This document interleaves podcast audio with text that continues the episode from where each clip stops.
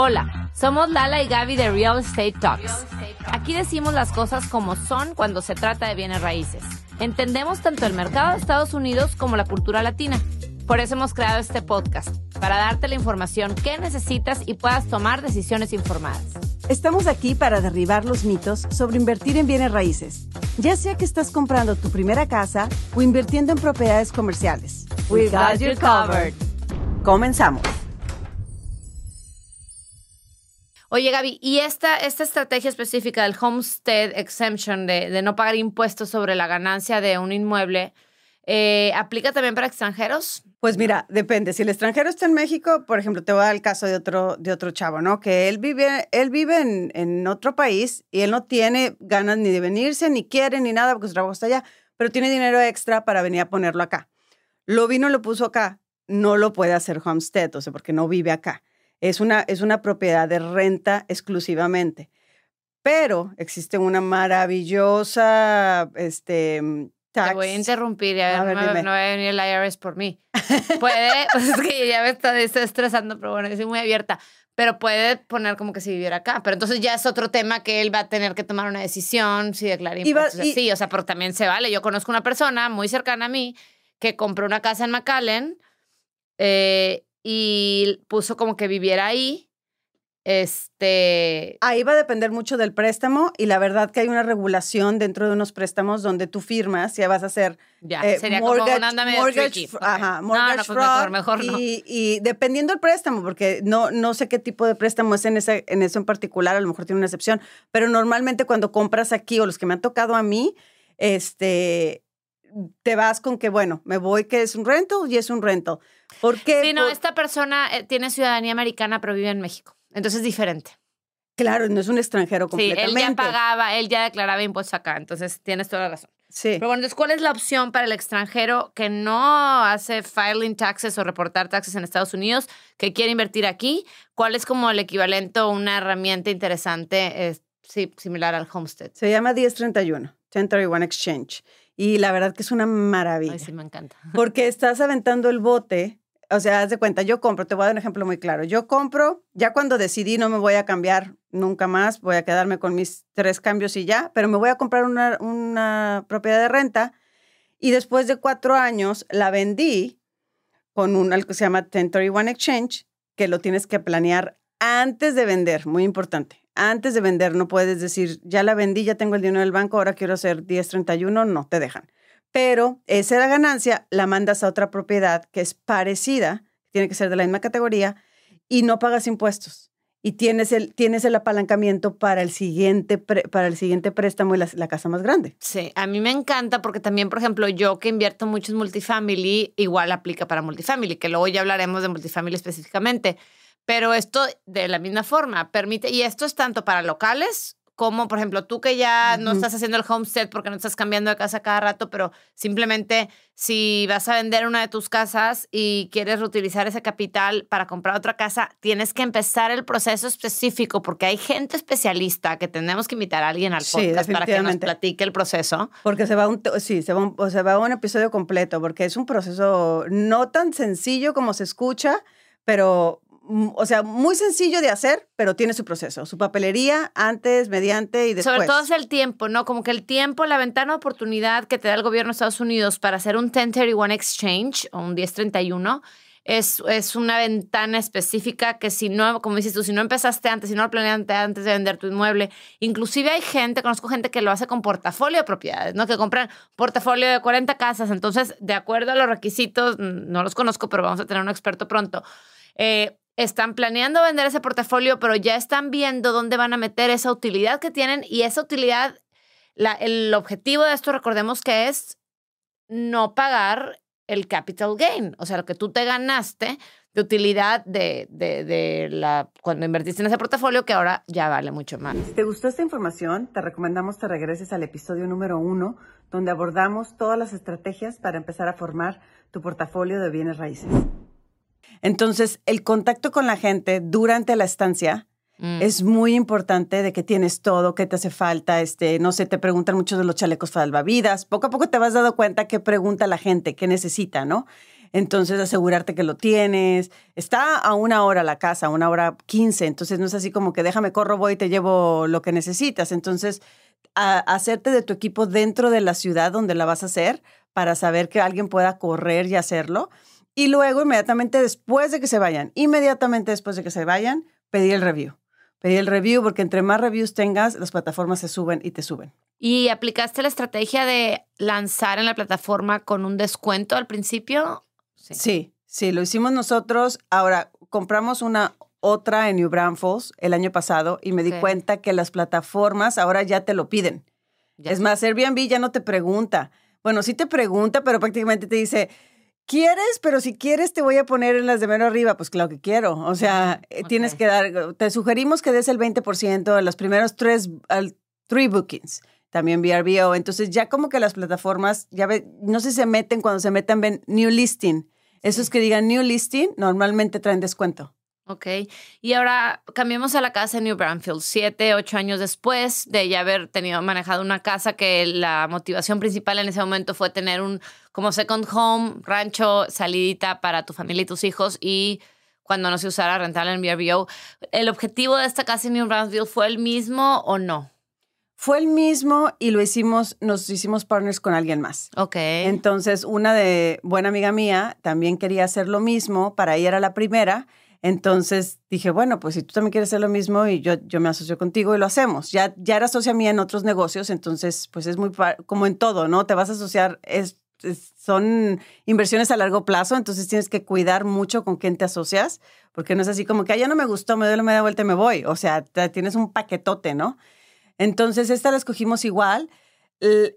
¿Igual en qué sentido? Igual de que vamos a hacer la short term rental y vamos a tratar de ganarle lo más que podamos, pero también disfrutarla. También ir y lo organizamos y nos organizamos el calendario cuando va ella, cuando voy yo, cuando vamos juntas las familias, etcétera. Pero la función principal es el short term rental. Ok. Y en este caso, eh, ¿cómo se dividieron la, la, tarea? O sea, fue 50-50 el tema, o sea, hablando del partnership, el tema del dinero y aparte la división de labores de quién maneja a los hosts y quién no. ¿Cómo hacen esa, cómo se ponen de acuerdo, no? Nosotros ya traíamos la experiencia de el, la comunicación con la gente, ¿no? De tener la plataforma y todo. Entonces, nosotros manejamos esa parte. Okay. De en cuestión dinero, down payment, 50-50. La ah. casa somos dueños, 50-50. Eh, y, la, por ejemplo, ella tiene una compañía de limpieza, Very Fitting. Ah, entonces, no está súper padre que ella pues, nos contrata a toda la gente de limpieza. Entonces, como que encontramos los fuertes de cada una de las personas y dijimos, ok, yo me encargo de esto. Por ejemplo, mi esposo, de Chad, ya sabe, él maneja la otra, la de Kingsland, y Chad le encanta estarle escribiendo al, al guest, ya llegaste, ¿cómo estás? No sé qué. Entonces, eso se lo dejamos a Chad. Este, nosotros manejamos, yo manejo más lo de que si hay que arreglarle algo, yo ya tengo gente en esa área, de que hay que se, se descompuso un baño, córrele, ya tengo los plomeros. Y Gaby, ya que se va la gente, también se llama Gaby, la otra persona. Gaby, sí, la sí la conozco. Eh, Gaby se encarga de la limpieza, ya se fueron, la dejan bien. Entonces, pues nos vamos dividiendo conforme va avanzando, te vas dando cuenta quién es bueno para qué. Claro, y es totalmente súper importante enfocarse en las fortalezas de cada quien, ¿no? En vez de estar tratando de ver es mitad de mitad, sino más bien para qué es buena una persona, para qué es buena la otra persona, dónde se sienten más cómodos y de esta forma, pues todo normalmente fluye mejor. Si quieres saber más de Airbnb o cómo convertir tu propiedad, Escucha el episodio completo número 7 donde te damos más información. Pero acuérdense que el tipo de cambio es la variable macro que absorbe los primeros golpes siempre, sobre todo si es un tipo de cambio de flotación libre como es el dólar y el peso. ¿No? Entonces, en el momento hay que hay eh, incertidumbre global o incertidumbre local, el primero que se ve afectado, para bien o para mal, es el tipo de cambio. Entonces, si empieza a haber otra vez incertidumbre en Estados Unidos respecto al sector bancario, respecto a otro sector, pues sí, el tipo de cambio va a dar, eh, se va a depreciar rápido, pero si las condiciones siguen como las que platicamos ahorita, pues tenderá a regresar, ¿no? Entonces, eh, pues eso es lo que estamos viendo. Ahora, ¿cuándo viene la desaceleración? ¿Quién sabe? ¿No? Probablemente tan pronto como el tercer trimestre. Hoy, hoy, hoy, también salieron los números de Taiwán, ¿no? Taiwán yo creo que es el primer país eh, importante en caer ya en una recesión, ¿no? En el trimestre pasado decreció 3%. Eh, entonces, bueno, ya estamos, o sea, ya, ya, ya empiezan a caer las fichas de dominó, ¿no? Entonces, pues vamos a ver cuándo nos toca a nosotros. Ahí cuando tengas la fecha nos dices. Súper interesante, la verdad, todo lo que nos comentan. Em, yo, a diferencia de Lala, yo estoy menos bilateral y más concentrada en Estados Unidos, porque ya tengo muchísimo tiempo acá y la verdad toda mi vida profesional ha sido aquí. Entonces, pero me llegan mucho estas llamadas de gente de México, de otros países, donde como, como Lala le pasó, dice, híjole, se me hace que voy a mover este dinero porque el peso está excelente ahorita, entonces lo voy a mover de una vez, pero no se ve tan bueno el escenario ya, porque estoy viendo todas las noticias del desempleo, estoy viendo que el comercio real estate está bajando, entonces, pues es la disyuntiva de todos los inversionistas de decir, híjole, está fuerte, pero lo muevo o no lo muevo, o sea, ¿cómo le hago? Si es buen momento para, para moverlo o no, ¿no? Entonces, como que nunca es el perfect storm, porque si lo vas a mover, lo vas a mover a un lugar que también está incierto, tal vez, o en los ojos del mundo está incierto.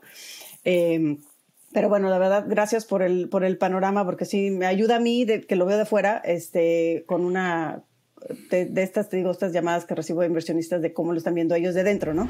La entrevista completa con Luis y Walter la encuentras en el episodio número 11. En Estados Unidos, cada estado se rige por leyes diferentes, ¿no? Eh, en el caso, por ejemplo, de, de Tule Capital, que tenemos inversiones en Arizona, en Florida y en Texas, un puntito rojo que tiene Texas es justo el tema de los taxes, que el gobierno arbitrariamente puede, puede subir el predial o lo impuesto a la propiedad. Por ejemplo, en Arizona no pasa así. En Arizona está súper regulado, entonces es una seguridad que como inversionista tienes, ¿no? Entonces, este tipo de iniciativas, la verdad es que es una muy buena noticia para nosotros porque pues va a ser eh, del Estado todavía un Estado pues más amigable para, para el que invierte acá, ¿no? Y yo creo que Texas por eso lo está haciendo, porque se da cuenta que mucha gente, como tú lo mencionas, se va hacia otros, otros estados y no invierte aquí por lo mismo que son muy altos.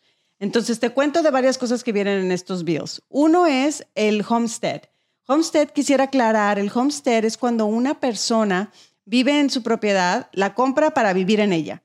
Ahora, no se va automáticamente. El homestead tienes que hacer un proceso después de cerrar y cambiar tu em, identificación, que venga la dirección de esta casa, metes la información al condado y ahí ya se marca como homestead. Te ayuda muchísimo porque ahorita, por ejemplo, como homestead, tú puedes los impuestos te los cobran, te hacen como una rebaja, te hacen como 40 mil dólares de lo que vale tu propiedad. Por darte un ejemplo, si tu casa vale 300, te cobran impuestos solamente bajo 260.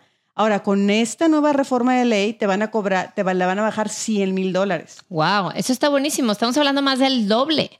O sea, si mi casa valía 300 y me iban a cobrar impuestos sobre un valor de 240, si yo apliqué al homestead, si yo vivo en ella por ayudar al, al, al homeowner, ahora en vez de calcular mis taxes en base a 260. 60. Ahora me lo van a calcular en base a 200, aunque el valor real de mi casa es 300, ¿es correcto? Exacto, exacto. Y aparte otra cosa que va a continuar, que tenemos, ya tenemos, pero va a continuar, es que como homestead no te puedes subir año con año más del 10% del valor de tu propiedad. Entonces, si mi casa vale 300, eh, me van a cobrar nada más bajo 200, pero el próximo año van a decir, no me pueden decir que vale más de 330 no me pueden subir más de 330. Eso está cañón. La verdad es que acá nos pasó eh, que de un año para otro yo vi propiedades que subieron 40%, 45%, 50% de un año a otro el predial que se pagaba. Exactamente. Y eso, muchos inversionistas se fueron afectados con eso, porque los inversionistas no tenían este cap como tenemos los, los homestead. Las casas de renta, por ejemplo, las que yo tengo, me pasó una, me subieron el 40%. Y esto nada más es un domino efecto, o sea, a mí me la suben como landlord y qué significa que yo tengo que subir la renta. Entonces se incrementa, es parte de esta inflación que estamos viviendo y es algo que vio yo el gobierno y dijo, no sabes qué, vamos a frenar un poco porque el, el nivel en lo que subieron los, el valor de la propiedad fue muchísimo estos últimos años. La buena noticia es que el 9 de noviembre sí pasó esta nueva reforma de ley. Entonces, si quieres escuchar más de las ventajas que esta reforma trae, regrésate al episodio 28 y escúchalo completo. Mucho ojo la gente que está evaluando propiedades comerciales fijarse en cómo está la estructura de la deuda. Nosotros lo que hemos visto que ha funcionado y porque ya tuvimos, eh, nuestros primeros deals fueron con tasa fija y no pasó con el prepayment penalty, nada más tuvimos que aguantar el activo un poquito más de tiempo y, y luego salimos exitosos pero, eh, pero en su momento que tuvimos la oportunidad de vender, esto es antes de que el mercado bajara, no, no lo hacíamos porque el primer no lo hicimos porque el prepayment penalty nos mataba, ¿no? Entonces, fijarse muy bien cómo está la estructura de la deuda del deal y esto es algo que cualquier operador te puede dar, te puede compartir. A nosotros, como está el mercado actualmente ahorita, con las tasas variables, todavía se estima, ahorita a finales de septiembre va a salir este Powell a, dar otro anuncio de la FED, todo estamos esperando a finales de mes eh, antes, hace tres meses, decían que ya le iban, bueno, de hecho ya le pararon con los incrementos que se iba a estabilizar, pero yo estoy escuchando cada vez más que parece que va a haber otro incremento más de medio punto, vamos a ver qué, qué nos espera.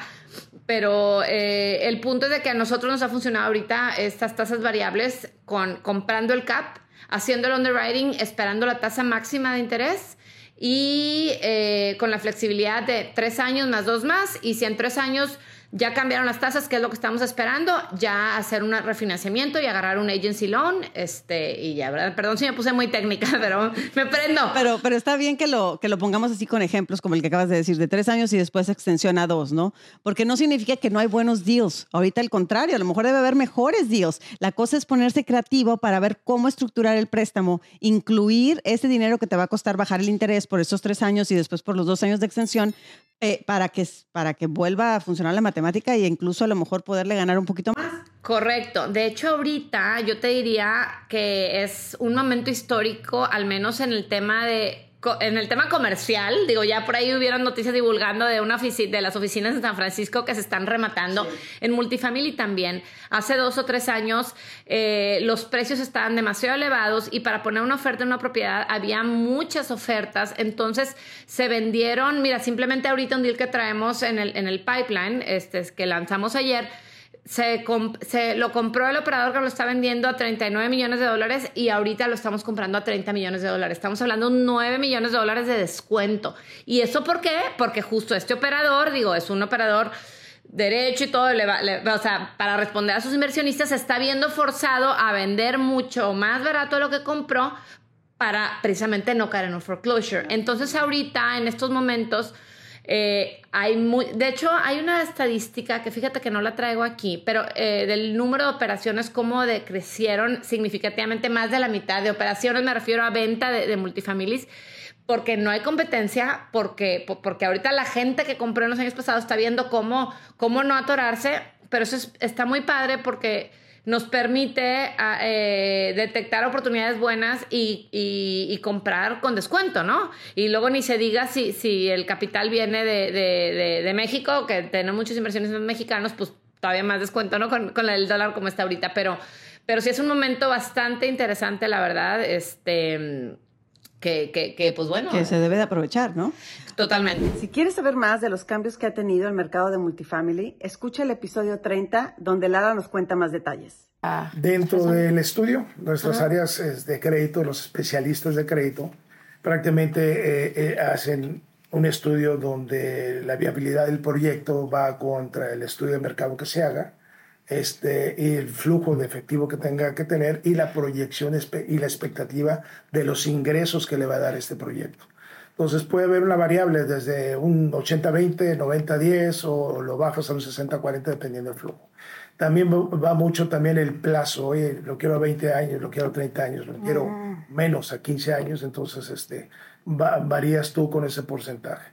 Si ves variables que la, decirle, la, la expectativa de acreditarlo como un proyecto de alto consumo, entonces este, te vas a un 80-20 oye, está más prolongado, entonces los bancos comerciales, como bancos domésticos comerciales, se protegen un poco más y lo bajan un 60-40. Pero todas estas variables son muy, muy negociables en el momento de establecer el crédito.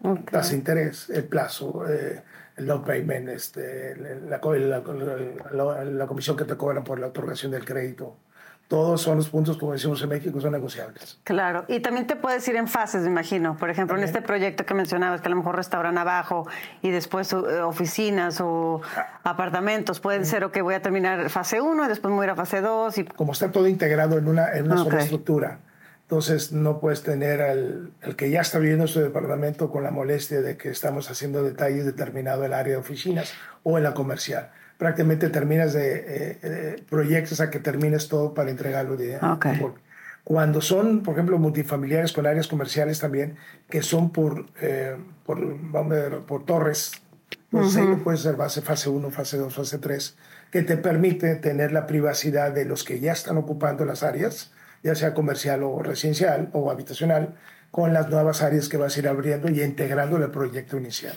Entonces te permite tener esas, esa viabilidad ahí. ¿Y, es, ¿Y esto es para proyectos solo New Construction o también para proyectos de remodelación o value add? Participamos en remodelación también. Si tú es un proyecto que ya está establecido, que ya maduró, que está acreditándose con, este, con el flujo de historial de, de los eh, pago de impuestos, de los eh, ingresos. Oye, quiero remodelarlo, entonces también, ¿cómo lo quieres hacer? Por ejemplo, en un hotel te vas por etapas de, de, pisos. Eh, la otra es de comerciales o igual, te vas por etapas y eso lo puedes también. Y hay créditos para apoyarte en la remodelación.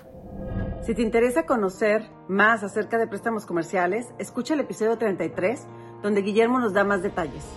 Si llegaste hasta aquí es porque te gustó la información y estás interesado en invertir en real estate en Estados Unidos. Para esto hemos creado un entrenamiento que te va a simplificar este camino, ya sea que seas un inversionista por primera vez o que seas un inversionista sofisticado. En la descripción de este episodio está la liga que te llevará a este entrenamiento. O bien búscanos en Instagram como arroba invierte con la ley Gaby y comenta con la palabra invertir en cualquiera de nuestras publicaciones y así te mandamos la liga a este entrenamiento. Muchísimas gracias por habernos escuchado. Nos vemos en el siguiente. Escucha un episodio nuevo de Real Estate Talks cada semana. En tu plataforma favorita para escuchar podcasts. Ponte en contacto con nosotros en lalegaby.com.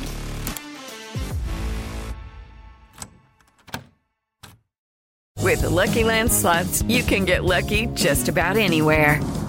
This is your captain speaking. Uh, we've got clear runway and the weather's fine, but we're just going to circle up here a while and uh, get lucky. No, no, nothing like that. It's just these cash prizes add up quick. So I suggest you sit back, keep your tray table upright, and start getting lucky.